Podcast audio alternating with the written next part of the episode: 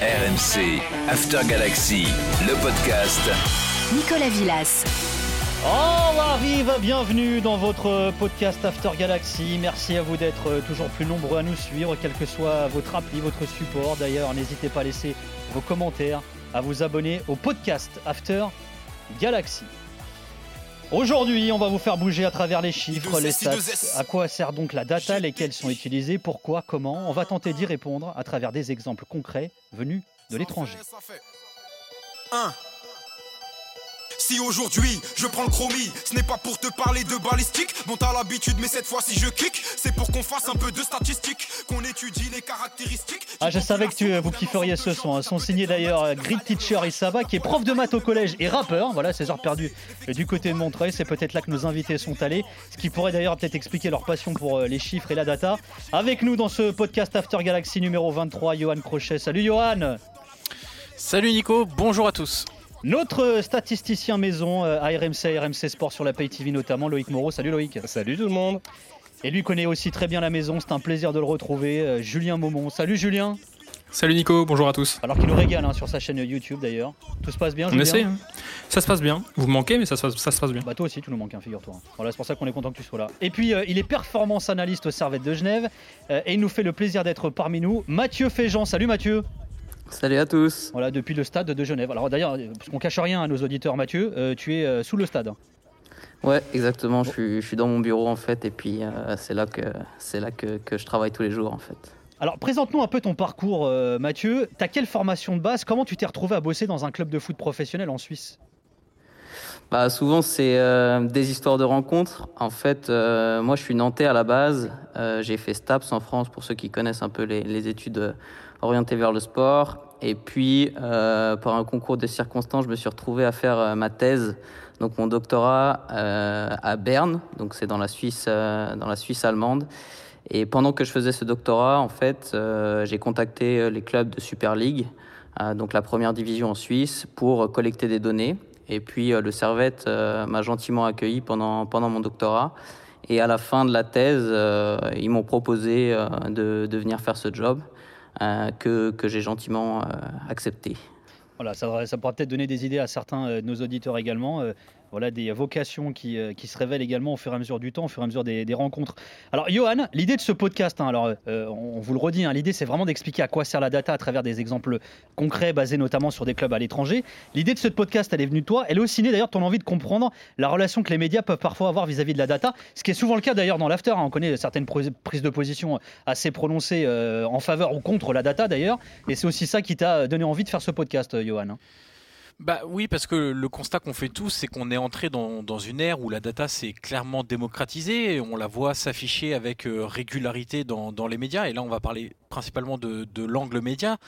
Et, derrière cette démocratisation-là, en fait, il y a plusieurs conséquences logiques. La première, c'est que le grand public n'est peut-être pas assez éduqué à l'intérêt des statistiques dans, le football et c'est quelque part logique. On a tous été par essence enfants avant d'être adultes aujourd'hui et on a tous euh, eu des cours de mathématiques et beaucoup ont été, euh, alors je vais pas dire traumatisés, mais euh, n'ont pas forcément beaucoup apprécié les cours de mathématiques où c'est pas très concret, où, où c'est toujours un peu difficile, etc.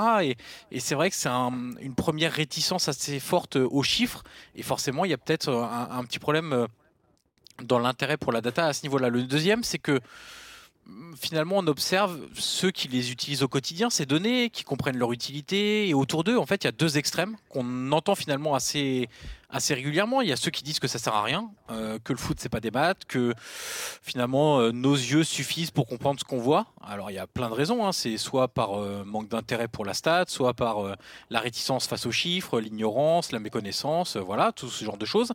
Et puis à l'inverse, il y a aussi un discours où on ne voit plus le football ou le sport qu'à travers le prisme de la data, ceux pour qui la data fait tout et même parfois dans un certain aveuglement. Donc euh, entre les deux, il y a un juste milieu euh, qu'il faut présenter, c'est ce qu'on va faire aujourd'hui, qu'il faut préserver aussi.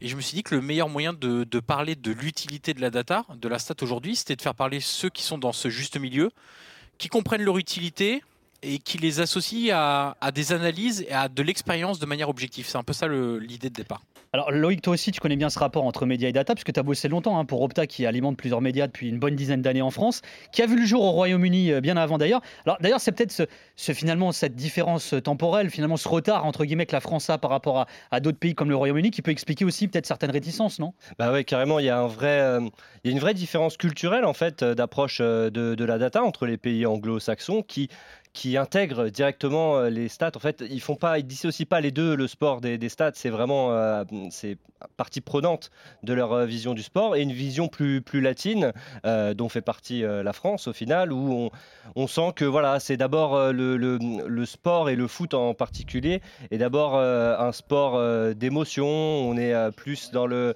dans le, romantisme. Et, c'est vrai que ces différences d'approche en fait culturelles expliquent aussi le fait que la data soit arrivée plus tard en France qu'en Angleterre. Je rappelle, tu évoquais Opta. Opta est une, une, émanation de la chaîne Sky Sports à la base. Et Opta est né en 1996, donc aux alentours du championnat du championnat d'Europe pour avoir des stats, pour avoir Opta en vrai arrivé en France, chez nous, il a fallu attendre 2006. Donc 10 ans de retard, ce qui est quand même, euh, ce qui est quand même énorme. Euh, pour des stats, on parle de stats euh, basiques. Alors, le retard, il est, il est peut-être pas aussi important. on va dire, il a été un peu compensé. Alors ouais, compensé, mais on voit encore, on de par ce qu'évoquait Johan, de par certaines réticences auprès de, de, la data, une, mauvaise interprétation en fait de sa fonction, de ce pourquoi elle, existe et de ce pourquoi elle est utilisée et ce vers quoi on doit tendre. Et du coup, euh, voilà, on a encore euh, des, des, réflexions, des discours qui sont euh, vraiment des discours préhistoriques par rapport à, à, l'état en fait de, de, la data, à sa place et à son importance dans le foot de nos jours. Petit cours d'histoire avant de passer au maths. Depuis quand le foot s'appuie sur la data? On va se plonger dans les années 50 en Angleterre pour vous exposer un premier exemple. Hungarian champions Honved challenge Wolverhampton Wanderers at the Molyneux Ground, Wolverhampton. Nearly 60,000 watch the Wolves kick off. Straight away, they're attacking up the right wing, showing the courage that swept them to victory over Spartak. Hancock's worries goalie Farago, who has little time to recover before left winger Smith has a go.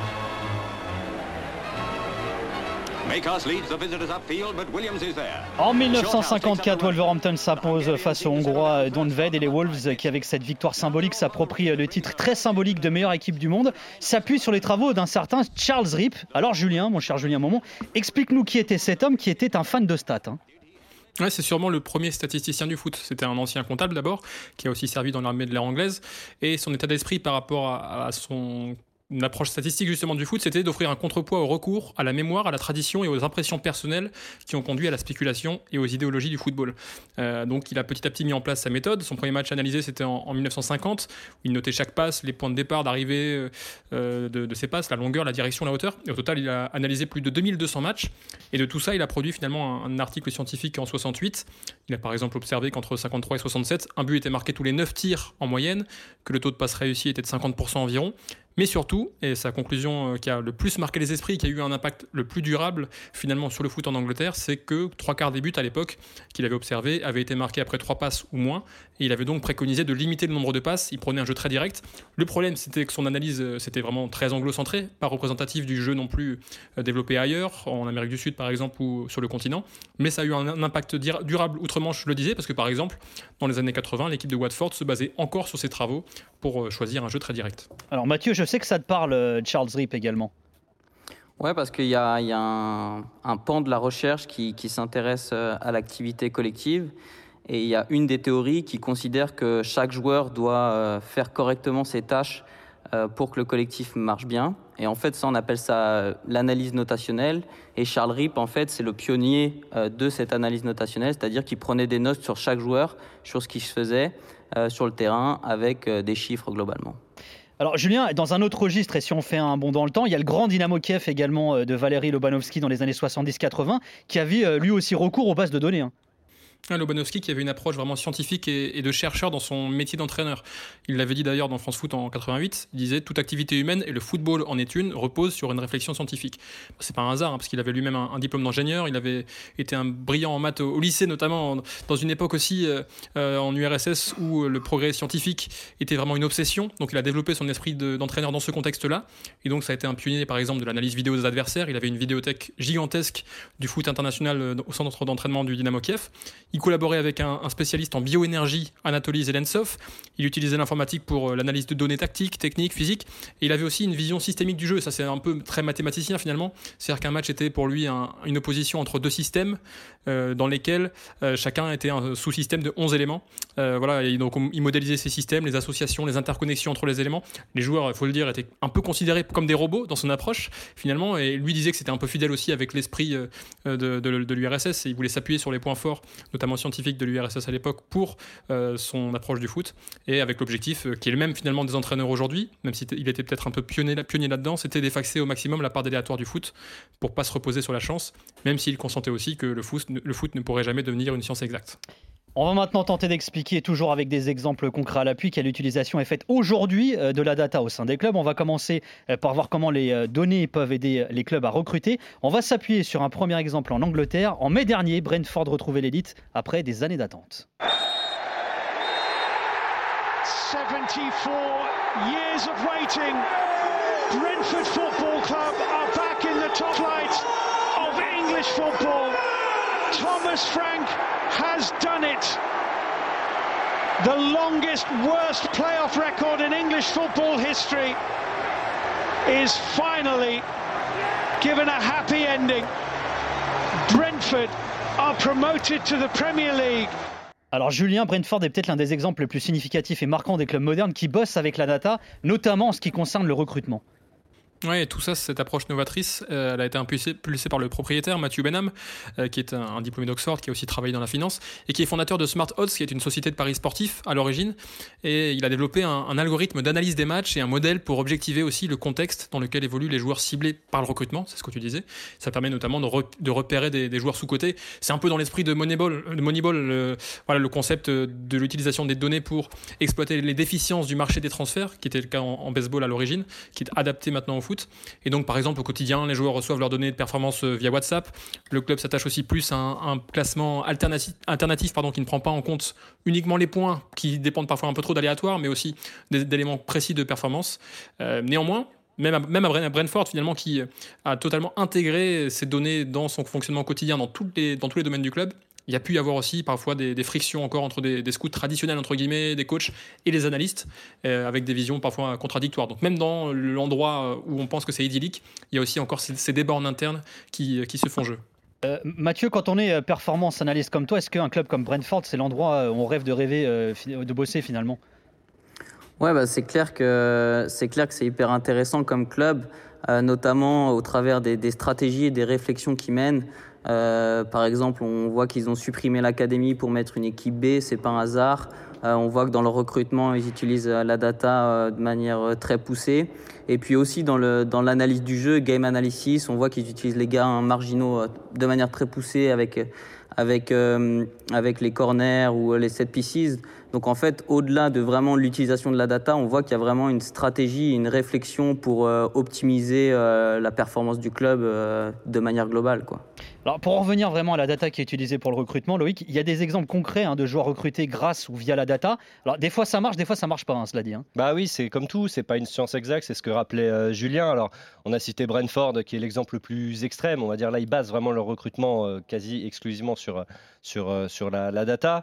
Après il y a d'autres exemples euh, marquant. Je citerai celui d'Engolo Kanté, euh, qui, euh, qui, est donc, qui a donc signé à Leicester. voilà, en, pardon, en 2015, en provenance de Caen, recruté sur, sur la data. En fait, Leicester avait sollicité Opta à l'époque pour, pour, lui, pour lui fournir en fait, des profils de joueurs qui correspondaient à ce qu'il recherchait selon des critères stats bien définis, puisqu'il cherchait un milieu, milieu défensif, et avec la suite que, que l'on connaît. Donc un recrutement qui a, qui a permis de découvrir un joueur, en tout cas à- pour Leicester de s'attacher à un joueur qui co- leur correspondait parfaitement et qui ensuite a, a explosé pour, euh, pour euh, être d'abord champion avec eux, puis ensuite avec, euh, avec Chelsea. Et tu as l'exemple d'un mec pour qui ça n'a pas du tout fonctionné, justement? bah oui, il y a toujours le contre-exemple qui va bien. C'est comme tout, on peut pas avoir. euh, on peut pas avoir 100% de réussite, sinon ça serait, tout le monde pratiquerait euh, le recrutement uniquement basé sur, euh, sur les stats. Mais il y a l'exemple euh, là aussi frappant de Stewart Downing, qui est un ancien international euh, anglais, et euh, qui a été recruté en 2011 par Liverpool parce que c'était, il cherchait un joueur euh, à associer à Andy Carroll notamment, qui avait été euh, recruté donc pour remplacer euh, Fernando Torres. Andy Carroll, dont on connaît les qualités de jeu de tête notamment Le prix aussi. le prix, voilà. Mais du coup, le- la, euh, la réflexion des dirigeants de Liverpool à, à l'époque, c'était de se dire bon, bah, pour, euh, pour servir un mec qui est, qui est bon de la tête euh, devant, qui est bon finisseur, on va essayer de lui trouver un gars qui est bon passeur et qui plus est sur coup de pied arrêté ou euh, avec une grosse qualité de centre. Et Stewart Downing cochait toutes les cases en fait. Il était vraiment, il Ouais. apparaissait comme la recrue idéale. Et puis bah, au final, sa première saison à Liverpool, zéro but, zéro passe D. Donc euh, f- foire, euh, enfin foirage total, mais encore une fois, c'est euh, difficile. euh, on peut pas toujours, euh, Mm. toujours euh, taper juste, d'autant plus que bien évidemment, au-delà des stats, il y a tous des paramètres impondérables qui font que ça n'a pas fonctionné. Du moins la première saison, puisqu'après il en a fait une deuxième meilleure. Mais voilà, encore une fois, c'est une, euh, les stats sont une aide euh, au recrutement, mais pas une fin en soi. Euh, Johan, il y a aussi des exemples de clubs italiens qui emploient la data pour le recrutement. Alors, il y a l'Atalanta Milan. Alors là, ça devient encore plus intéressant parce qu'on bascule dans quelque chose qui est carrément culturel finalement. Ouais, Julien vient en effet de parler de l'exemple marquant de, de Brentford et de Midtjylland d'ailleurs au, au Danemark, euh, qui euh, était du, du même propriétaire. Euh, en Italie, déjà, la Matthew première chose, faut- Voilà. Exactement. Il faut savoir qu'il y a une- un vrai écosystème lié à la data et au foot. Alors c'est euh, aussi lié au fait que les Italiens euh, sont passionnés par le football et donc quand on peut réussir à allier innovation et, passion, c'est toujours bien. Mais par exemple, Scout qui est utilisé partout dans le monde entier maintenant, est une société italienne à la base. Euh, je vais vous parler ensuite de deux autres sociétés dans, quelques instants qui ont aussi été créées en, Italie. Donc il y a un vrai écosystème en Italie lié à la data dans le sport.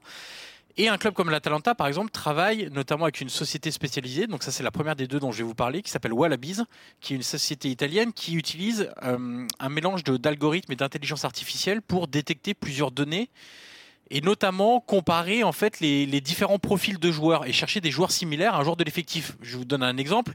Si je suis l'Atalanta aujourd'hui et que je veux un profil similaire à celui du piston gauche Robin Gosens, donc en gros, les qualités de Robin Gosens, on le sait, c'est le volume de course, c'est le nombre de ballons touchés dans la surface adverse, c'est le jeu aérien, c'est l'implication sur les buts de son équipe. Bah, vous allez sur la plateforme de cette société, Wallabies, vous entrez les caractéristiques de Robin Gosens et ça vous sort une dizaine, une quinzaine, une vingtaine de joueurs qui ont un profil totalement similaire lié à de l'analyse statistique. Et ensuite, vous pouvez filtrer par euh, zone géographique, par âge, par montant de transfert estimé, par durée de contrat, par taille, par poids, par tout ce que vous voulez. Mais c'est une vraie aide parce que c'est un vrai gain de temps. Et notamment la data, une des choses dont on va parler évidemment ensuite dans, dans cet épisode-là, c'est que c'est une vraie aide à la décision et c'est aussi un, un accélérateur euh, de temps parce que ça vous évite de, de- consulter des, des milliers et des milliers de, de- de vidéos euh, dans un premier écrémage que, que vous pouvez faire. Et à Milan, pour prendre un deuxième exemple, il y a une vraie culture de la stat qui a été appliquée plus récemment. Euh, le directeur du recrutement de Milan, qui est un Français, m'avait expliqué euh, qu'ils avaient un département data en soutien du, département scouting, donc l'observation et la recherche de, joueurs, et qui travaillaient main dans la main. Et cette culture, en fait, elle a été exigée par le propriétaire. Le propriétaire de Milan depuis le 2018, c'est le fonds américain Elliott. Et Geoffrey Moncada m'avait dit bah, que quand ils allaient voir leurs dirigeants pour débloquer des fonds pour les transferts, pour leur présenter les profils des joueurs qui sont ciblés, bah, il fallait mieux venir euh, avec un, dossier complet. Et dossier complet disait data objective qui montreront ou qui montrerait l'apport éventuel estimé du joueur à Milan. Donc c'est- la preuve aussi que ça peut être impulsé pas seulement par euh, les personnes du terrain, les personnes du, du- sport, mais aussi par ceux qui détiennent les clés, les finances euh, de- de- des clubs. L'idée n'étant pas de dire que en fait, bah, les stats, ça fait tout le recrutement, mais que c'est un outil aujourd'hui indispensable pour bien cerner le profil des joueurs, pour déclencher une prise de décision et pour gagner du temps aussi. Euh, Mathieu, comment ça se passe au Servette? Est-ce que la data sert au recrutement? Est-ce que tu as mis quelque chose en place euh, là-dessus justement? Alors ouais, effectivement, moi j'essaye de travailler euh, avec le, le- le département scouting. Euh, disons que nous, on a, on a des scouts qui n'utilisaient pas spécialement la data. Disons qu'ils utilisaient la data, mais pas avec des modèles très poussés. Et puis, euh, ils ont été euh, plutôt en réussite ces, ces, dernières années. Ils ont fait des, très bons recrutements, pour être honnête. Et donc, c'est pas toujours évident de changer leur méthodologie et ouais, qu'ils utilisent le, les datas de manière prépondérante. Et donc l'idée, c'est d'essayer de les aider au maximum avec peut-être des, nouveaux modèles ou des datas un peu plus poussées, des, choses qui prennent un, peu plus euh, en compte le contexte du jeu, etc. Donc l'idée, c'est toujours de venir les aider euh, avec soit du profiling, soit des modèles euh, un peu plus, un peu plus poussés. Mais ils sont réceptifs à ça, justement, tes dirigeants? Ouais, alors il y a toujours, il, y a, il, y a, plusieurs choses. Il y a les croyances qu'on a un peu. Euh, quand on est en réussite euh, et, que, et, que, ouais, et que les recrutements ça marche, on voit pas trop pourquoi, pourquoi changer. Euh, et puis il y a aussi la, question des connaissances, c'est-à-dire que bah, il faut savoir de quoi ça parle un peu, c'est quoi un modèle, comment ça peut m'aider et tout ça. Et donc ça prend du temps, mais effectivement ils sont, ils sont plutôt, ils sont plutôt attirés par, par les idées. Et donc ça c'est cool pour, pour discuter et puis pour, pour progresser dans le temps. Alors, faut-il miser sur la data pour recruter ou bosser à l'ancienne euh, avec des scouts, justement? Alors, Jean-Michel Aulas a expliqué en décembre dernier euh, dans Rotten sans flamme euh, sur RMC qu'il ne voyait pas l'utilité d'avoir plusieurs scouts. La théorie que nous défendons, c'est que effectivement envoyer 20 scouts des 20 plus grands clubs d'Europe voir tous, les tous les matchs, ça ne sert à rien les tendances sont totalement différentes. Ce qu'il faut, c'est avoir les bases de données de l'ensemble des joueurs, définir un certain nombre de critères qui permettent de savoir si on veut un joueur de couloir, un droitier, un gaucher, euh, un athlète, euh, etc. Définir toutes les caractéristiques et on va rechercher sur les bases de données tous les joueurs sur le plan européen, voire mondial, qui peuvent exister. Alors, le président de l'OL qui a aussi expliqué, ce qui n'a pas été dit dans ces débats, c'est qu'on est la troisième meilleure académie d'Europe avec 16 scouts. On a 20 millions d'euros pour notre académie. On est les premiers en France à ce niveau-là. Alors, ce qui est intéressant dans ce que dit Olas, euh, c'est qu'il préfère finalement placer des scouts là euh, où les données, la, data est rare, c'est-à-dire chez les jeunes. Alors, est-ce qu'il faut des scouts ou une bonne base de données euh, pour bien recruter? Johan, tu dirais quoi, toi? Bah, en fait, il faut les deux, et je trouve que l'une des plus grandes incompréhensions aujourd'hui, quand on parle de statistiques dans le football, c'est qu'on veut opposer la data, donc les stats, les bases de données, à au travail humain en fait. L'idée en fait, c'est pas de les dissocier, c'est de les associer. Il y a des choses que la data ne peut pas donner et l'œil humain est nécessaire. Je vais prendre un exemple tout bête, mais dans le process de recrutement d'un joueur, il y a plusieurs phases. Il y a évidemment déjà défricher pour trouver le joueur, il y a ensuite l'observation au stade, il y a ensuite euh, les rapports qu'on peut faire sur euh, des visualisations de, de matchs à distance, euh, l'étude statistique. Mais il y a une chose que la data ne pourra pas faire, c'est quel est le comportement du joueur sur le terrain est-ce qu'il a des attitudes négatives? Est-ce qu'il arrive à gérer sa frustration, sa déception, euh, voir euh, la, poussée d'adrénaline? Est-ce qu'il se comporte bien avec ses coéquipiers, avec euh, l'arbitre, avec le coach? On va étudier ses prises de parole dans les médias, sur les réseaux sociaux. Bref, c'est l'étude de la personnalité du, du, joueur à travers ce qu'il fait sur le terrain et ce qu'il dit en dehors. donc tout ça, c'est des choses que la base de données ne peut pas euh, vous, vous, vous donnez. Et à l'inverse, il y a une quantité d'informations que le cerveau ne peut pas traiter et engranger lorsqu'un recruteur est au stade. Lorsqu'un recruteur est au stade, il s'attache à diverses observations euh, classiques, on va dire, mais il peut pas noter et se dire ah tiens il a il a raté euh, 3 pas sur 38, euh, tiens là euh, il a gagné deux duels sur 14, là il a fait beaucoup progresser le jeu de son équipe, je pense qu'il a fait gagner 110 mètres à son équipe, etc. Tout ça il peut pas le faire, c'est impossible de, traiter ces données là, donc c'est la data qui va lui apporter la solution à côté. En fait je, je trouve vraiment que une des plus grosses incompréhensions, et c'est ça qu'il faut dire, c'est que il faut pas opposer la data et, l'homme, en fait. Il faut pas opposer le chiffre et l'homme. Il faut simplement réussir à allier les deux en très bonne intelligence. Julien, tu réponds quoi, toi? Ça, c'est vrai que ce débat, il est finalement intéressant. On a l'impression qu'il euh, dure depuis un moment également. Oui, c'est sûr, mais je rejoins totalement Joanne là-dessus. C'est les deux sont complémentaires en fait. Et euh, ce que la data peut te faire gagner en effet, comme le suggérait Jean-Michel Aulas, peut te faire gagner en couverture de, de zones géographiques, peut te faire gagner en présélection et donc en, optimisation des coûts, en optimisation du temps. Euh, il faut tout de même toujours le valider, euh, à la fois peut-être d'abord par de la vidéo, ou en tout cas les deux par de la présence sur place aussi, parce que la sensation qu'on a quand on regarde un joueur dans, le stade, elle sera forcément différente de ce qu'on peut voir en vidéo. Euh, la vidéo est aussi restreinte par le, plan de télévision qui limite un peu les, choses sans ballon, par exemple, notamment pour un attaquant quand le ballon est en défense, on voit pas trop euh, ce qu'il fait, dans- comment il se place, etc. Enfin voilà, Euh, c'est presque un faux débat de vouloir les opposer. Après, sur les propos de Jean-Michel Aulas, je, je serais curieux de voir justement quelle est la méthodologie mise en place pour optimiser justement les quelques ressources qu'il a mises sur le groupe professionnel en mettant en avant le fait qu'il bosse a priori sur de la data et sur, et sur de la vidéo. Euh, parce que malheureusement pour lui, euh, ce que montre l'OL depuis plusieurs mercato ne suggère pas qu'il y ait une grande cohérence métho- mé- méthodologique finalement. C'est sûr qu'on peut, très bien bosser, comme le montre le Racing Club de Lens, avec euh, une cellule recrutement assez modeste, mais avec des vraies idées, une vraie cohérence, une vraie planification, des vraies anticipations, aller chercher dans les bons marchés en fonction de ses moyens. Et j'ai pas l'impression pour l'instant en tout cas qu'on le voit à l'OL. Alors peut-être que c'est un processus qui se met en place, mais il faudra surveiller ça pour les, prochaines, les prochains mercato. Mathieu, est-ce que ce dilemme, c'est pas finalement ce que tu es en train de vivre euh, au Servette euh, à Genève, à savoir euh, essayer de mettre en place euh, un nouveau fonctionnement alors qu'il il y a plutôt un fonctionnement à l'ancienne, justement, avec des scouts, euh, tu le disais tout à l'heure? Ouais, je pense, je suis plutôt d'accord avec vous. C'est vraiment qu'il faut associer, euh, il faut associer le, travail de la data et, des scouts euh, pour aller. euh, de toute façon, le, truc, c'est toujours d'optimiser la prise de décision et de, et de réduire les erreurs. Donc, plus le travail va être collaboratif, et on sait bien que plus les idées se mélangent, et en général, meilleure est la prise de décision. Donc, je pense qu'il faut, il faut vraiment aller là-dedans. Après, là où, où je trouve intéressant ce qu'il dit, c'est sur les jeunes, et notamment sur l'identification des talents. Euh, bah, je trouve intéressant qu'il aille, euh, qu'il aille, euh, qu'il mette, qu'il investisse de l'argent dans des scouts, parce qu'effectivement, là où il n'y a pas de data, c'est- plus compliqué d'aller chercher des, talents. Alors, il n'y a pas que le scouting et le recrutement hein, que la data peut servir au club. Au quotidien, elle peut aussi avoir d'autres fonctions. On va prendre un premier exemple en Italie.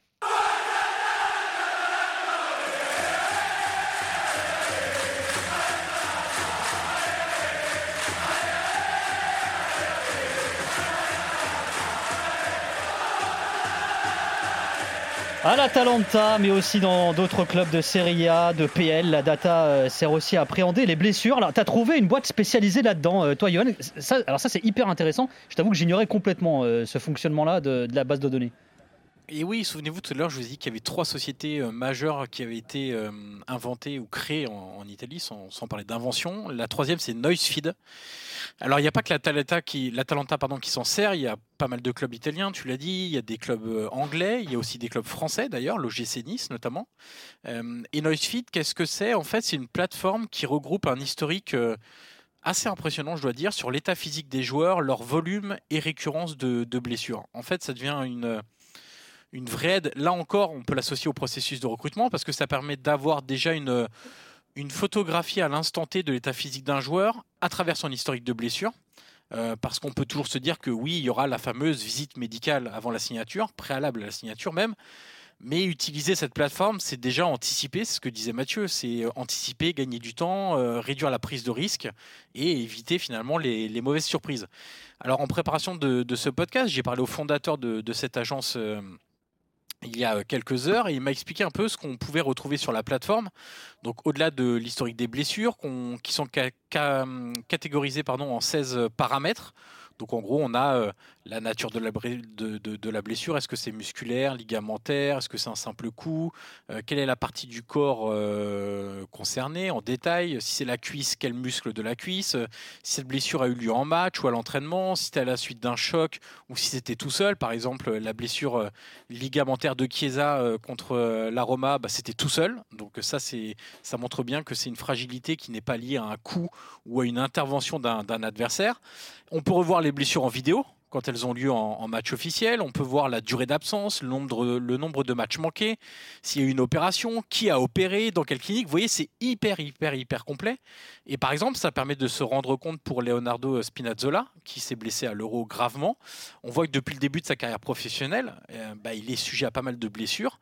Et il a déjà raté plus de 100 matchs sur blessure. C'est quasiment deux saisons complètes quand on joue la Coupe d'Europe. Et il n'est pas encore revenu encore de, cette fameuse blessure euh, à l'euro euh, il y a quelques, mois. Et tout ceci est fait à l'aide, euh, bah, comme souvent au niveau de la data, hein, l'algorithme, l'intelligence artificielle, mais il y a aussi une... Et c'est là aussi où on revient à l'association data-humain, c'est qu'il y a une intervention humaine des, personnes aux quatre coins du monde qui vérifient, qui ajoutent du contexte, qui cherchent des données dans la presse sur des durées d'absence, qui vérifient sur des sites internet officiels, sur des conférences de presse de coach, etc. Et en fait, les clubs, euh, il y a de plus en plus de clubs qui utilisent NoiseFeed pour minimiser les risques liés à leur investissement sur l'achat d'un joueur, notamment parce qu'aujourd'hui, on sait l'état de l'économie du football, on sait que c'est compliqué et qu'il faut réduire les risques. Donc pour réduire les risques, on s'appuie énormément sur la data. Il ne faut pas oublier hein, que c'est des euh, hommes hein, qui font rentrer les chiffres et qui sont, euh, qui sont euh, derrière la machine. hein. Absolument. Alors, autre fonction quotidienne et concrète hein, des données euh, au club, alors au quotidien pour les clubs, euh, l'aide sur les coups de pied arrêtés. Il y a notamment un Français qui est spécialisé là-dedans, euh, Loïc. hein. Oui, il s'appelle Nicolas Jauvert. Alors, euh, il est entraîneur des coups de pied arrêtés à, Arsenal depuis le début de saison. Il était à Manchester City la saison passée, avec qui il a été euh, champion d'ailleurs. Et il est passé, c'était un ancien analyste vidéo de, Montpellier notamment, ou même de l'équipe euh, nationale de, de Croatie. Et euh, alors, Nicolas Jo- Jauvert, il est, il est arrivé à Arsenal dans une mission bien précise, justement, c'est d'améliorer les performances des Gunners sur les coups de pied arrêtés, qu'ils soient offensifs ou défensifs. Et euh, ça portait encore plus ses fruits en début de saison parce que c'était encore plus visible. Là, ça s'est un peu, un peu tassé. Mais malgré tout, euh, Arsenal était la pire équipe sur coup de pied arrêté euh, offensif la saison passée en première ligue, avec seulement 11% de ses buts marqués sur coup de pied arrêté. Et cette saison, déjà, on a doublé le ratio, on en est à 22%. Donc, on voit déjà une amélioration à, ce niveau-là. J'ai pu échanger avec lui. Il dit voilà, le travail ne fait que débuter. Mais encore une fois, on parle de gains marginaux. Donc, Johan parlait de l'importance de réduire en fait euh, les inconnus dans, dans- dans le foot et la data sert aussi à ça. Et sur des, euh, sur des, euh, des séquences de jeu comme les coups de pied arrêtés, c'est très important parce que ça peut faire tourner un match en, En moyenne, c'est faveur. 30%, je crois, de buts sur coup de pied arrêté, c'est ça? Ouais, à peu près, ouais. Euh, ça peut tourner, faire tourner le match en faveur ou en défaveur de, de l'équipe. On peut aussi citer par exemple Thomas Grunmark, qui est donc un un spécialiste euh, des touches qui a été embauché par, euh, par Liverpool. Il a fait plusieurs, euh, plusieurs autres clubs. Je crois même qu'il a fait l'Atalanta. Euh, Johan, tu me diras si je me trompe ou pas. Mais, euh, mais, mais voilà, c'est pour bosser sur les touches. Alors, ça avait été accueilli pareil avec, euh, avec euh, un petit peu de circonspection au début en se disant Ouais, mais attendez, un entraîneur des touches, pourquoi pas un entraîneur des talonnades, pourquoi pas un entraîneur de voilà des petits ponts. Mais si, mais en fait, ça fait, ça fait rire. Mais, mais quand Liverpool le prend, ils savent qu'ils ont, ils sont perfectibles sur euh, cette action de jeu en particulier et qu'avec les gains marginaux, ça peut changer le moindre détail. Encore une fois, à partir du moment où on peut avoir une prise dessus, le maîtriser. Pourquoi s'en passer quand on a les moyens de, de le faire Et en l'occurrence, c'est ce qu'ils ont fait. Ils ont progressé là aussi sur cet aspect euh, du jeu. Et euh, en termes de, de performance, ça peut leur permettre euh, de, de faire tourner à leur avantage euh, un match, voire même une saison. Mathieu, tu connais Nico, bien Nico. ajouter Oui, vas-y, vas-y, Johan, vas-y, vas-y. Juste un- une petite chose pour montrer encore l'association entre data et, et humain lié à Nicolas Jauvert qui a bossé à Brentford aussi, dont Julien nous, a parlé tout à l'heure, euh, qui était là encore spécialiste euh, des, coups de pied arrêtés. Pour vous donner une idée, euh, Brentford cherchait donc un excellent tireur de coups de pied arrêtés. Donc, comme l'a expliqué Julien, il y a eu une recherche à travers de la data pour trouver plusieurs candidats. Et là où c'est intéressant et où on ne recrute pas sur data, il faut arrêter le, le mythe de euh, c'est euh, quelqu'un derrière un ordinateur, euh, un geek boutonneux qui clique sur des données, qui fait faire une offre, qui met un montant de transfert, qui fait Ouais, c'est pas le Football transfert et ça se Manager, passe comme ça. Ouais. Exactement, vous avez reconnu Football Manager. On l'embrasse, eh ben, bien Nicolas, Nicolas Jauvert, euh, que j'adore d'ailleurs, euh, je joue énormément à Football Manager, enfin je jouais. Euh, bref, Nicolas Jauvert a été intégré dans le processus de recrutement.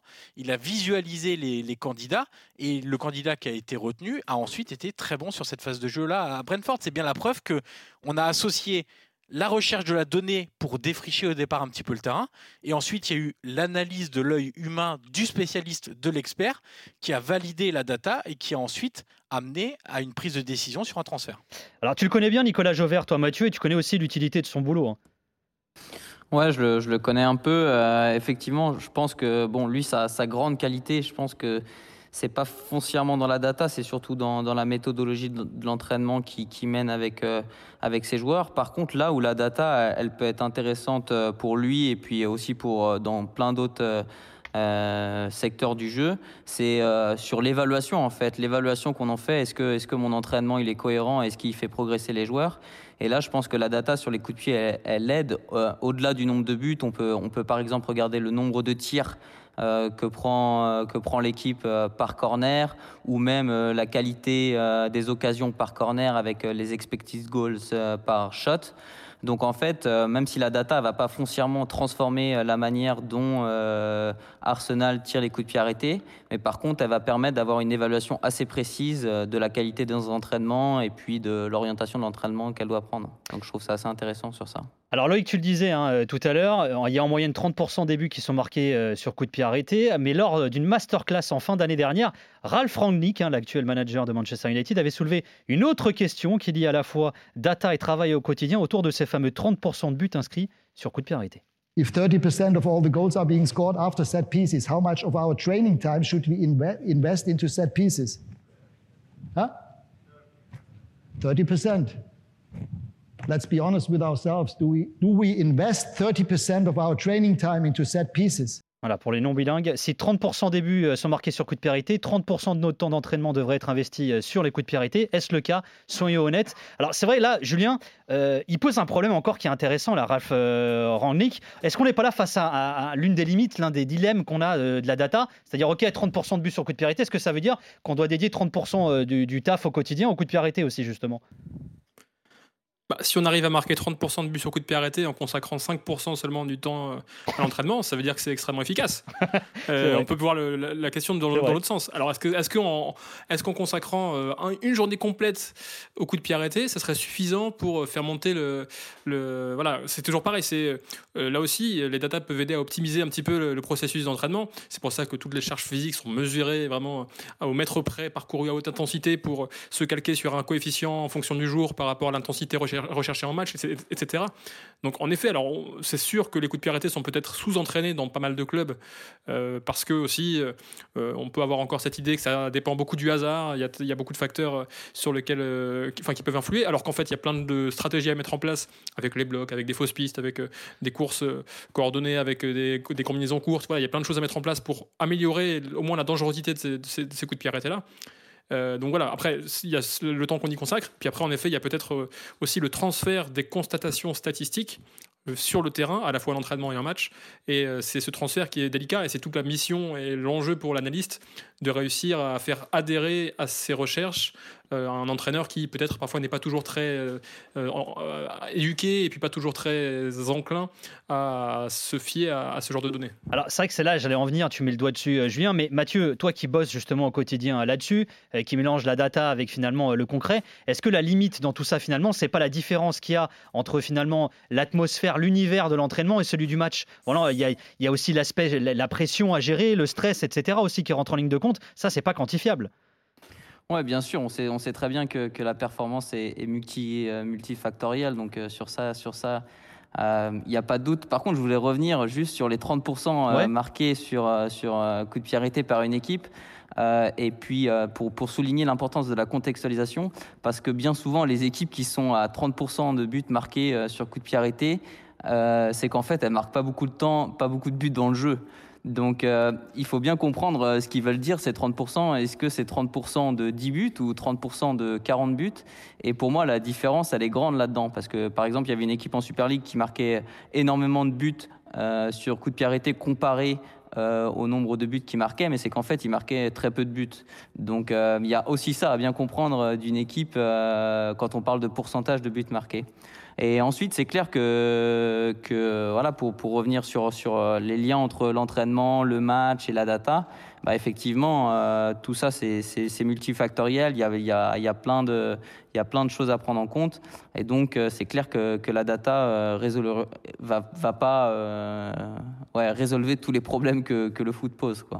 Ça t'inspire ce que dit Rangnick, toi aussi, Loïc? Euh, oui, enfin, après, je ne comprends pas trop le postulat de, de départ qu'il a, justement, de dire euh, il faudrait que, en gros, parce que ça représente euh, X% de, de réussite, il faudrait investir X%. Mais Justement, lui, il pose, il a l'impression qu'il n'a pas de réponse, au fait. Il se dit, voilà, on est face à un truc. On marque Non, 30% mais ap- de après, ce que, ce que rappelait euh, Ma- Mathieu à juste titre, effectivement, il faut. euh, c'est pas parce qu'on est performant en ratio sur coup de pied arrêté qu'on est forcément une meilleure équipe que, que- qu'une autre, en fait. C'est vrai qu'il y a des équipes, souvent on voit en première ligue, par exemple, Burnley Burnley est très performant sur, euh, Oui, sur coup mais de pied marque pas arrêté. beaucoup, justement. ouais. Ben, voilà, donc euh, c'est aussi le, le problème. Et on peut être une équipe comme Manchester City, marquer plus, beaucoup plus dans le jeu que sur coup de pied arrêté et être euh, encore, plus, euh, encore plus performant. Donc je pense que tout est, tout est une question. En fait, il, faut, il faut poser les choses et se, et se dire qu'est-ce que j'ai besoin d'améliorer et en quoi la data va me permettre d'améliorer ces, ces choses-là. C'est que ce soit pour les coups de pied arrêtés, on, parlait, on a parlé des, des gains marginaux, mais même dans, le jeu, savoir et là, on peut utiliser justement les hum, statistiques euh, qui sont euh, désormais à notre disposition, qu'on n'avait pas il y, a, il y a 20 ans, par exemple qui sont ce qu'on appelle les nouveaux metrics, donc euh, notamment les expected goals, donc qui mesurent la qualité d'un tir, la, probabilité qu'un tir se transforme en but, et c'est très important parce que Julien tout à l'heure évoquait le postulat de, de Brentford et de Midtjylland qui disent, qui part du principe que le classement ment en fait, qu'il ne faut pas regarder le, le classement, faut pas regarder les résultats, faut aller chercher la performance. Y Et- compris d'ailleurs le classement des buteurs. C'est là où c'est intéressant. Absolument. eux, ils s'intéressent au XG justement et pas, euh, et pas au but marqué finalement. Voilà, absolument. Mais que ça marche pour les buteurs, ça marche pour les passeurs décisifs, mais ça marche aussi pour le classement. C'est-à-dire que euh, si euh, tu vois que Manchester City est en tête, Chelsea deuxième et Liverpool troisième, par exemple, il va te dire non, c'est pas forcément la réalité des choses. Si ça se trouve, Liverpool devrait être premier parce que justement, dans les, euh, en termes d'expected goal, que ce soit euh, offensif ou défensif par rapport euh, aux tirs qu'ils ont subis aussi, parce que c'est très important, à la qualité des occasions qu'ils ont eues et qu'ils ont subies, bah, par exemple, ils surperforment ou ils sous-performent. Ça permet justement des fois de, euh, de comment dire, de relativiser des bonnes séries où on se dit, on, marche un petit peu sur l'eau. Tu, connais Nico hein, les séries, genre euh, 7-8 matchs avec, avec des victoires consécutives. Et là, tu dis ouais, ils sont chauds et tout. Bah, c'est peut-être aussi là la part de réussite est peut-être euh, est peut-être un peu trop euh, élevée. Et inversement, une équipe qui, qui galère, une équipe qui n'arrive pas à s'en sortir en termes de résultats, par exemple, et ben parfois peut cacher euh, dans ses performances, et on le voit grâce à ces, chiffres-là, on voit que finalement, ils arrivent à se procurer des occasions, donc que c'est pas si négatif que ça. Et c'est vrai que c'est toute une façon de réapprendre aussi à voir, euh, à voir euh, le, le foot, c'est-à-dire on, on le regarde au-delà Ouais, des simples résultats. Alors, alors là, moi, je vais me faire l'avocat du diable, mais ça veut dire qu'en gros, tu es en train de nous dire, euh, ça se trouve bientôt, on regardera pas le classement objectif tel qu'il est, il y en aura un classement Non, non, parce que, points, non parce que forcément, le, le- le résultat, c'est ce qui compte à la fin.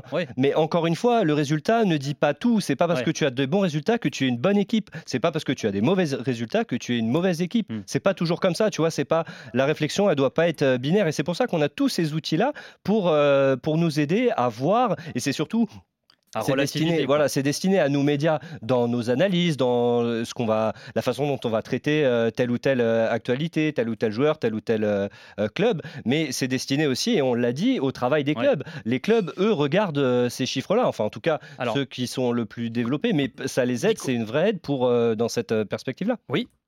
Ouais, Nico, j'ai deux exemples très rapides pour. euh, Vas-y, vas-y. Qui vont dans le sens de, ce que vient de, dire Loïc. Euh, deux exemples italiens, forcément, euh, sur les surperformances ou les sous-performances. Euh, par exemple, Piontek, quand il arrive au, au Genoa, à la mi-saison, il est dans une surperformance assez exceptionnelle. C'est-à-dire qu'il met 10 buts de plus que la qualité des occasions produites. Euh, et on se dit tous, il est en surperformance, combien de temps ça va durer Est-ce que ça peut durer Est-ce que du coup un club doit l'acheter alors qu'il est peut-être dans une phase d'extase totale devant le but Et on ne sait pas si ça peut durer parce que ses, ses- ses stats en carrière ne montraient pas ça. Bah, on a eu la réponse. Il est parti à Milan pour 35 millions d'euros. Milan qui pensait flairer la bonne affaire. Et en fait, on a vite vu qu'il était simplement pendant six mois euh, au-dessus des nuages euh, et que euh, et ensuite il est redevenu à un niveau tout à fait normal. Et ça a été compliqué. Et deuxième exemple, collectif cette fois avec Cagliari. Cagliari, c'est je crois saison, je sais plus, je crois que c'est 2019-2020. À la mi-saison, mois de décembre, ils sont quatrième. Euh, mais en fait, Cagliari, ils ont 15 points de plus que ce qui est attendu, entre guillemets, les fameux expected points. Euh, et on a une équipe qui est en surperformance. Les tirs de Nainggolan de 30 mètres qui finissent en lucarne, qui débloquent des matchs, qui valident des victoires 1-0, etc., etc., etc. Et en fait, ils se sont effondrés par la suite. Et ensuite, ils ont retrouvé le bas du classement les saisons suivantes. Et encore cette saison, d'ailleurs, ils sont dans les trois derniers, où on se dit, bah, c'est peut-être plus proche de la réalité que les surperformances. Donc, euh, c'est bien pour montrer que il faut aussi parfois, il ne s'agit pas de tomber dans, dans, dans le tout stat ou l'aveuglement euh, que, que j'évoquais au tout début de, de ce podcast-là. C'est-à-dire qu'il y a aussi l'œil humain qui te permet de, de dire Ah ouais, Cagliari, mais là c'est incroyable, il gagne des Ouais. matchs, on se demande comment, etc. Et c'est, les stats le montrent aussi. Alors, Mathieu, euh, je me retourne vers toi à nouveau. Juste pour revenir à un autre exemple concret de- que toi tu vis euh, euh, au Servette, est-ce que toi, en tant que performance analyste, bah, les bases de données, les données que tu sors, les datas que tu sors, elles aident ton entraîneur à faire ses choix au quotidien, par exemple aussi? Ouais, bien sûr. Euh, alors, euh, il y, a, évidemment les données athlétiques euh, qui servent un peu à contrôler la charge de l'entraînement, savoir si les joueurs euh, se sont bien entraînés athlétiquement ou pas. Et donc ça, euh, forcément, ça c'est une aide pour décider euh, de l'é- de l'état de forme d'un joueur avant un match. Et puis après, il y a toutes les, les datas qui sont un peu plus liées au jeu. Vous parliez d'expected goals, mais il y a aussi l'expected threat, par exemple, qui est capable de mesurer la menace qu'un joueur euh, produit pour, pour son équipe. Et donc, euh, par exemple, sur certains matchs où on sait qu'on va avoir le ballon, peut-être qu'on va, qu'on va préférer un joueur qui, qui, qui met beaucoup de menaces. Alors évidemment, le- l'entraîneur, euh, il a, il a des, des, convictions et puis il a su- surtout une, grande connaissance de ses joueurs. Donc souvent, euh, c'est, souvent on est d'accord, il n'y a, pas de, il y a pas de grande surprise, mais sur certains points, ça peut l'aider à, à prendre une décision, à dire ah oui, ce joueur il fait un peu plus ça que celui-là, ah oui, celui-là il fait un peu plus ça que, que ce joueur-là. Donc c'est jamais des études statistiques euh, très poussées, c'est surtout de la stat descriptive, mais ça peut aider euh, dans, dans la prise de décision euh, pour le week-end. Et alors, en revanche, quand on préparait ce podcast, tu disais, Mathieu, que la data servait finalement surtout au club et notamment à ton club au Servette d'analyser les adversaires. C'est surtout ça aussi. Il y a aussi cet aspect-là, cette fonction-là qui est faite, c'est bah, la préparation finalement de- de l'adversaire.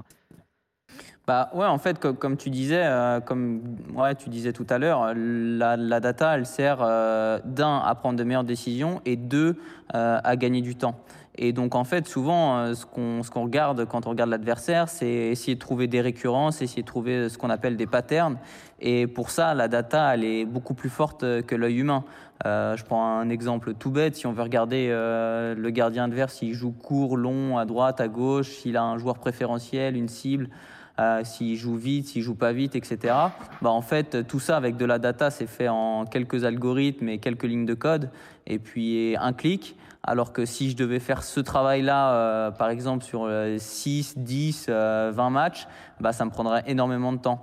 Et en plus, avec la data, je suis capable de voir aussi les évolutions de jeu du gardien, c'est-à-dire ce qu'il a fait les 5 derniers matchs, mais aussi voir ce qu'il fait depuis un an, ce qu'il fait depuis 10 matchs. Donc en fait, ça laisse beaucoup plus de flexibilité dans l'analyse. Alors, Julien, ces bases de données hein, qui sont collectées et répertoriées, étudiées par pas mal de clubs, euh, alors, qui pour certains mettent d'ailleurs carrément des cellules en recherche et développement. Explique-nous ça. Ouais, parce qu'il y a ce côté en effet très pratique de la data au quotidien pour euh, améliorer la performance, à la fois physique, à la fois euh, tactique aussi, dans l'analyse des adversaires, dans le recrutement. Mais il y a aussi tout ce qui permet, tout ce qui doit encore être exploré. Et pour ça, on a besoin euh, du côté des clubs de développer des modèles. Liverpool en est le meilleur exemple, puisqu'à la base de leur succès, il y a une unité de data science de quatre personnes, avec euh, notamment un ancien astrophysicien, un mathématicien ancien champion d'échecs et un docteur en physique des particules. Donc des personnes ouais. qui n'ont a priori rien à voir avec le Je monde foot. rêverais de dîner avec eux. hein. Bah, ce serait sûrement très intéressant. Ah ouais, ouais. Et, et qui euh, et donc le foot ouais mais le foot accueille aujourd'hui ces profils là pourquoi? Parce qu'ils vont mettre en place des modèles pour essayer de passer notamment de la description parce qu'on est beaucoup sur la data descriptive de- par le passé à la prédiction. On va essayer de mettre en place des modèles en effet prédictifs sur le rendement des joueurs au niveau du recrutement. Ça a été le cas un petit peu aussi pour l'analyse de, dans le recrutement du Jürgen Klopp par exemple, où euh, ils ont constaté que sa dernière saison à Dortmund, qui était un peu ratée, eh bien là aussi, ça, rejoint ce qu'on évoquait il y a quelques minutes euh, en termes de performance. Ils n'avaient pas été récompensés en termes de points par rapport à ce qu'ils produisaient, produisaient sur le terrain. Donc il y a tous ces modèles qui sont euh, créés par ces profils-là. Le Barça aussi a, a le Barça Innovation Hub, qui est une institution référence maintenant dans l'exploration de thématiques data, alors pas seulement, mais ça travaille notamment avec euh, des, des données tracking euh, sur des algorithmes pour essayer de mieux intégrer la position de chaque joueur à chaque instant, son orientation, euh, mieux évaluer des situations de jeu, bref, des choses que les data événements, par exemple les passes, les tirs, etc., n'arrivent pas à saisir. Et puis il y a aussi par exemple City qui a recruté il y a quelques mois beaucoup de spécialistes de l'intelligence artificielle. Donc du côté des clubs, on est vraiment en train de faire ce travail de fond aussi pour essayer de repousser les frontières de ce qu'on peut réussir à saisir avec les données. Ça, c'est quand même fou, ça. Mais c'est fou de se dire quand même, les, les... enfin, c'est devenu finalement des, euh, des, des- des scientifiques. Quoi, quoi, les- les- Alors, je tempérerai juste. C'est vrai que là, euh, Julien cite euh, les exemples de Liverpool, City. Malheureusement, tous les clubs sont pas à la- logés à la même enseigne. Non, bah, hein. tout le monde n'a pas les moyens, c'est sûr, ça demande des investissements. Il y a encore, il y a Oui, mais encore, ça, c'est comme dans les. Enfin, c'est la, vie des sociétés. C'est les grosses sociétés aussi, côté au 440, qui ont des, cellules en recherche et développement aussi. hein. Oui, c'est par- rare qu'une PME le fasse, par exemple. Non, mais par, par exemple, le Paris Saint-Germain, qu'on peut qualifier quand même de, de grand club, n'est pas pas du tout dans cette euh, optique-là, il n'est pas dans cette Ouais, il- perspective-là. Il l'était avec Mathieu Lacombe quand même, qui, est- qui était un spécialiste aussi de, ces- de ce genre de recherche, qui est parti à Parme en série B, avec euh, des, des propriétaires américains. Et ça vient souvent d'ailleurs, ce genre de, de choses-là, d'initiatives de propriétaires américains Ouais. qui viennent euh, importer des méthodes. À Liverpool, c'était le cas avec Damien Comoli justement, euh, qui, qui met ça aussi en place maintenant à Toulouse, avec un fonds d'investissement américain. Américain, ouais. Euh, donc voilà, c'est un petit peu cette, culture-là aussi qui est dans les franchises américaines, dans tous les sports, où ils ont vraiment des, des cellules d'analyse et- et, gigantesques, voilà, qu'on n'imagine même pas, mais avec beaucoup de plus de moyens aussi, évidemment. Ouais, ça rejoint ce que disait Johan tout à l'heure. Tu prenais l'exemple de Milan, tu disais vaut mieux se pointer avec euh, les stades pour recruter un joueur, hein, Johan tout à l'heure. Donc euh, ça rejoint un peu Ouais, ça ouais, également. exactement. C'est c'est un prérequis maintenant pour euh, quand on discute avec le fonds Elliott euh, d'investissement euh, dans le club, ça, ça- ça devient nécessaire, une obligation. Alors, cela dit, Mathieu, pour toi, il y a un vrai distinguo à faire, par exemple, entre euh, finalement ces cellules de recherche et développement entre Liverpool et le Barça, par exemple. hein. Ouais, bah en fait, c'est toujours la, distance qu'il y a entre euh, le travail de ces gens-là et euh, l'impact sur la victoire du week-end. Et je pense que, par exemple, le Barça, euh, ils en sont très loin de, de, de ce que je connais. Peut-être que, que je dis une bêtise, mais c'est, à mon avis, un département beaucoup plus scientifique euh, qui est euh, là comme, euh, on va dire, du, du consulting. Mais en plus, toute cette recherche, elle est ouverte au public. C'est-à-dire que la plupart, la plupart des recherches du Barça, elles sont publiées dans des revues internationales. Et donc, tout le monde a quasiment accès à ces recherches-là. Je pense que Liverpool, il se rapproche un peu plus du match, eux, même si c'est pas forcément pour le week-end, mais par exemple dans le recrutement ou dans ces choses-là, ils sont un peu plus orientés terrain. Euh, par exemple, William Spearman, euh, dont vous parliez juste avant, et ben lui, il a fait un modèle qui s'appelle le pitch control. Euh, c'est la capacité d'un joueur à, gérer l'espace et à utiliser mieux l'espace. Bon, même si ça t'aide pas foncièrement à gagner le match le week-end, c'est quand même quelque chose qui est très corrélé à l'entraînement. Et puis je sais qu'il y a pas mal de clubs maintenant qui utilisent le pitch control comme évaluation du match ou, ou comme aussi processus d'entraînement. Donc je pense qu'il y a toujours ce rapport. Moi, par exemple, dans mon club, j'ai un lien direct avec le match. Ça veut dire que moi, mon objectif quand je travaille, c'est d'aider le coach et le staff à gagner le match euh, le dimanche ou le samedi. Alors que pour ces deux clubs-là, euh, je pense que leur, leur intérêt, en tout cas, évidemment qu'ils veulent gagner les matchs le week-end, mais je pense que pour les, départements R&D de ces clubs-là, euh, ils sont quand même assez éloignés de, la victoire, de la victoire, enfin, de, d'aider le coach à gagner le match le week-end. Il y a quand même une question qui se cache euh, derrière ça aussi, hein, quand on parle de tous ces gros clubs qui ont euh, ces cellules de data, de finalement quasi euh, scientifiques euh, qui sont faites. Est-ce que finalement on peut être aujourd'hui manager de haut niveau et refuser, refouler euh, la data? Je sais pas. Alors on préparait le podcast. Il y a même des rumeurs qui disent que Guardiola est pas très chaud vis-à-vis des stats, de la data, etc. Est-ce que ça existe? Je sais pas, toi Mathieu, est-ce que euh, t'est arrivé de bosser avec euh, des coachs qui euh, bah, sont, euh, refoulent les statistiques aussi, comme, euh, bah, comme on le fait parfois dans les médias aussi euh, finalement?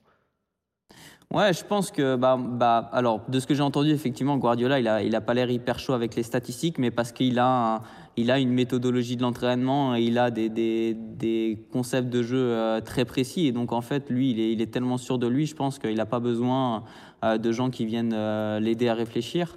Après effectivement moi aussi par exemple au Servette je suis avec un coach qui est pas de la même génération que moi et donc euh, qui à la base n'est pas très friand de data. Par contre, là où je peux vraiment l'aider, c'est quand en fait il se pose une question qu'il n'a pas la réponse et que moi je vais lui, je viens lui apporter la réponse plus ou moins parce que souvent c'est jamais tranché euh, oui ou non, c'est plutôt des axes de réflexion.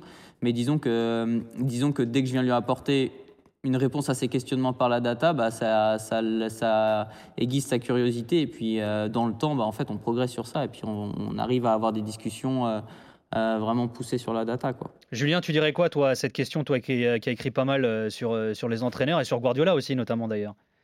Alors peut-être que lui personnellement en effet n'a pas forcément une appétence pour la data en tant que telle. Néanmoins, il y a beaucoup d'éléments de son modèle de jeu qui semblent être optimisés statistiquement. Par exemple, ils vont cibler en priorité certaines zones. Alors c'est peut-être lui de l'intuition qu'il a eu de, de par son ressenti, son vécu de joueur. Ou peut-être les mecs qui, qui euh, se l'entourent aussi. hein. Et les mecs, voilà, exactement. Alors après, c'est toujours pareil, comment on transmet l'information au sein d'un club.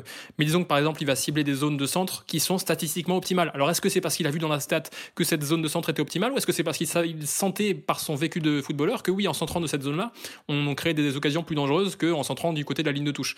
Mais donc il y a des choses qui se rejoignent là finalement euh, naturellement dans son modèle de jeu. Alors peut-être qu'en effet, à l'origine, il n'y a pas la data, mais il y a une sorte de symbiose entre, entre les deux qui s'est presque fait naturellement euh, de par les idées de Guardiola et qui, et du coup, ça se valide un petit peu dans les deux sens. Ouais, Johan, ça t'inspire toi aussi cette thématique?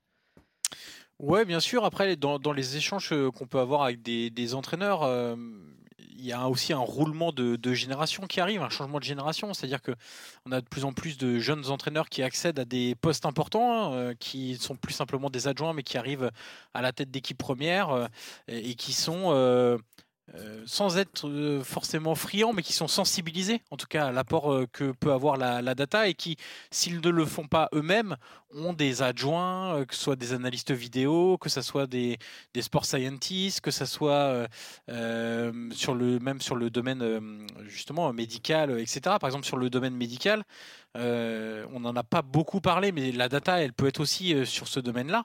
Euh, on entend souvent, et justement, c'est à ça que sert la data aussi, et, à corriger certaines impressions. On entend souvent que les joueurs se blessent de plus en plus souvent, qu'il y a de plus en plus de joueurs blessés. Vous savez, on dit ouais le rythme des matchs, etc., etc. Il y a une enquête, enfin une étude, pas une enquête, pardon, publiée dans le dans le British Medical Journal, faite par la l'UFA sur 3300 joueurs et 49 euh, équipes, qui montre qu'en fait l'incidence des blessures, que ce soit à l'entraînement ou au match, baisse de 3% par an entre 2000 et 2019. Donc la, data peut être aussi au service du secteur médical, au service du secteur euh, de la performance physique, au service du recrutement, au service de, l'entraîneur, euh, au service des adjoints. Bref, euh, même si les entraîneurs sont pas forcément sensibi- sont pas forcément friands ou fans de data, il y en a de plus en plus qui sont sensibilisés à cet apport-là à travers euh, soit des, lectures, à travers euh, euh, des personnes qui sont dans leur staff, etc. Et je trouve ça intéressant parce qu'on est en train aussi de, de changer de génération et de de laisser doucement derrière nous le truc de euh, ouais bah moi j'ai pas besoin de savoir telle ou telle chose pour que savoir qu'un attaquant est bon ou pas bon ça c'est un peu le, discours qu'on entendait avant et qu'on entend de moins en moins fort heureusement Et en guise de conclusion, une citation d'Alfredo Ruiz Bridge, consultant data et business stratégique et spécialisé euh, dans les sports analytics. Je cite Les statistiques n'ont pas de réponse parce qu'elles ne le peuvent pas, mais elles t'offrent une succession de questions. Je sais que tu l'aimes bien cette citation, Mathieu. Ouais, j'aime bien parce qu'en fait, euh, on parle souvent d'aide à la prise de, décision. Et en fait, euh, c'est souvent une aide à la réflexion. En fait, ça, soulève euh, souvent des questions. Enfin, les réponses, elles sont jamais tranchées. Et du coup, ça permet de, se poser vachement de questions sur, sur, sur ce que ça apporte et comment on va faire évoluer les choses grâce, à, grâce, à, grâce aux data. Mathieu, merci d'avoir été avec nous. Mathieu Féjean, performance analyste au Servette de Genève. Belle saison à toi en Suisse, du coup, Mathieu. Merci beaucoup. À bientôt. Merci Julien Momon, que vous retrouvez sur euh, sa chaîne euh, YouTube. Salut Julien, à très bientôt. Salut Nico, merci pour l'invitation. Bah non, merci à toi, tu reviens quand tu veux. Et puis euh, merci à Johan Crochet, Loïc Moreau, que vous retrouvez sur RMC, bien entendu. Merci les gars. Merci à vous Avec plaisir. Et merci à tous d'avoir été avec nous. Merci d'être toujours plus nombreux à nous suivre, quel que soit votre support, votre appli. N'hésitez pas à laisser vos commentaires, à vous abonner au podcast After Galaxy pour ne pas louper les prochains épisodes. Merci à Jimmy Brown euh, à la production de ce podcast, à Kevin Pogam à la réalisation. On se quitte comme d'hab avec euh, du son. Wolfie Raps et son Check the Statistics. Bisous et prenez soin de vous. Men's is hot, hot. Check the statistics. Check 'em. My clout higher than yours. Proof if you check the statistics. With the Lord as my witness, take this out, you the misfits. Rice gum said you irrelevant facts. Check the statistics. Men's is hot, men's is hot. Check the statistics. Check 'em. My clout higher than yours. Proof if you check the statistics. With the Lord as my witness, take this out, you the misfits. Rice gum said you are irrelevant facts. Check the statistics. RMC After Galaxy, le podcast. Nicolas Villas.